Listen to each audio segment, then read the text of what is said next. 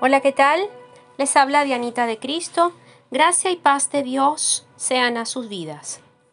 Les invito nuevamente a un tiempo de oración. Leamos la palabra de Dios en el libro llamado Lamentaciones, capítulo 3, versículo 24. Dios es todo lo que tengo y necesito. Por eso siempre esperaré en Él. Y es que, cualquiera que sea la circunstancia, recordar que con Dios podemos contar es un alivio seguro y esperanzador.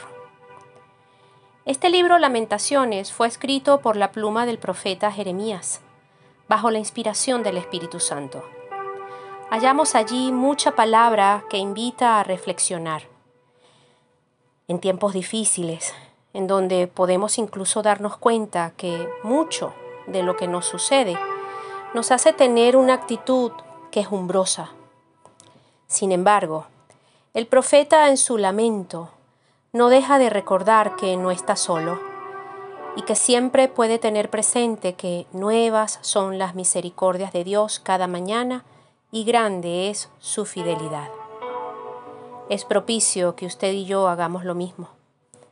Esperar en Dios no significa tener una actitud pasiva o conformista, no, sino todo lo contrario, porque esta espera debe estar siempre llena de fe, de esperanza y acción.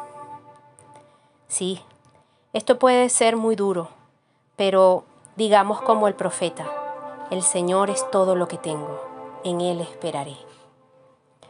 Escuche, Vivimos tiempos difíciles y para postres somos parte de una generación tipo microondas. Saben, todo lo queremos rápido. Nos cuesta esperar.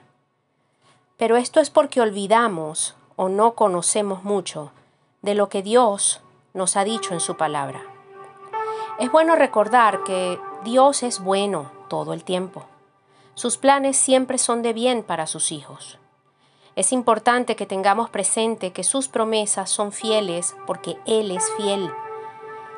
Él hace todo hermoso a su tiempo.